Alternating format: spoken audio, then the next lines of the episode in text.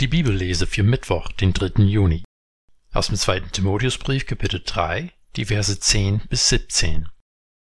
Du aber bist mir gefolgt in der Lehre, im Leben und Streben, im Glauben, in der Langmut, der Liebe und der Ausdauer, in den Verfolgungen und Leiden, denen ich in Antiochie, Ikonien und Lystra ausgesetzt war.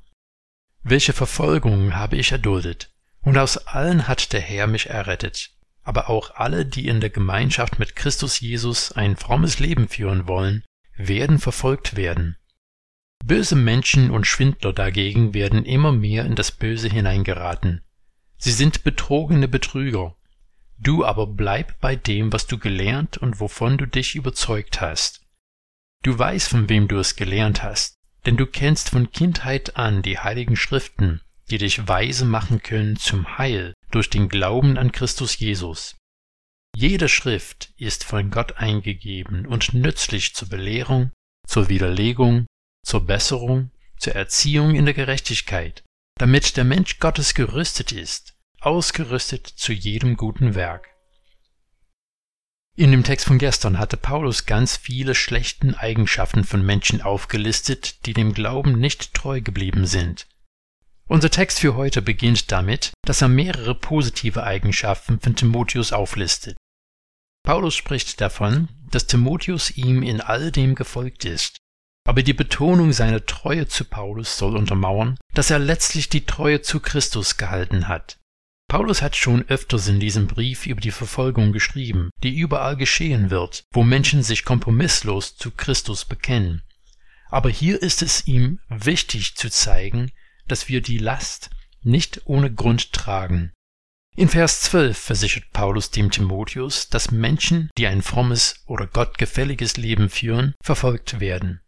In Vers 13 spricht er von den Menschen, die nicht nach Gottes Willen leben und bezeichnet sie als betrogene Betrüger. Paulus will deutlich machen, dass es ein Trugschluss wäre zu denken, wenn man sich vom Glauben abkehrt, dass man besser leben würde. Ja, man könnte der Verfolgung entgehen, aber man darf die Folgen der Sünde nicht unterschätzen.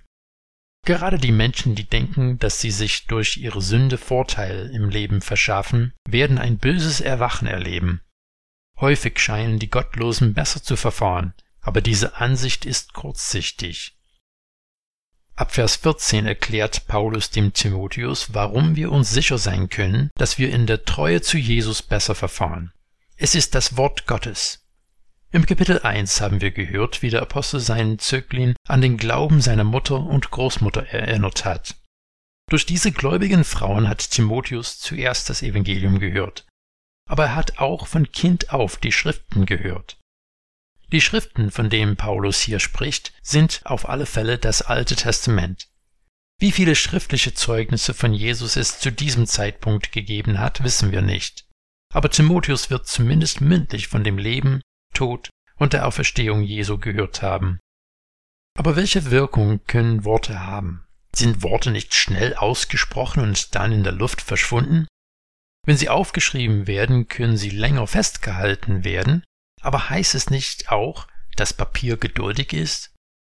Wenn Paulus schreibt, jede Schrift ist von Gott eingegeben und nützlich zur Belehrung, zur Widerlegung, zur Besserung, zur Erziehung in der Gerechtigkeit, damit der Mensch Gottes gerüstet ist, ausgerüstet zu jedem guten Werk, dann meint er nicht nur, dass es eine gute Idee ist, in der Bibel zu lesen. Er will deutlich machen, dass die Verheißungen, die wir in der Schrift finden, zuverlässig sind und wahr. In Jesus Christus hat Gott schon viele seiner Verheißungen an Israel erfüllt, und wir dürfen in der Gewissheit leben, dass er seine Verheißung an uns erfüllen wird.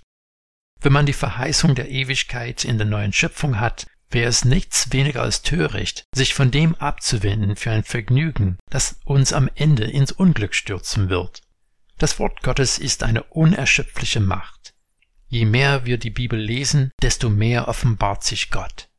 Gerade in Jesus können wir das Wesen des Vaters erkennen und lernen, was es heißt, nach Gottes Willen zu leben. Es lohnt sich, die Zeit zu investieren, die Bibel besser kennenzulernen. Sie ist eine Schatztruhe, in der wir immer weiter graben und Neues entdecken können. Was wir dort finden, eröffnet uns neue Horizonte und neue Möglichkeiten, wie wir ein erfülltes Leben haben können.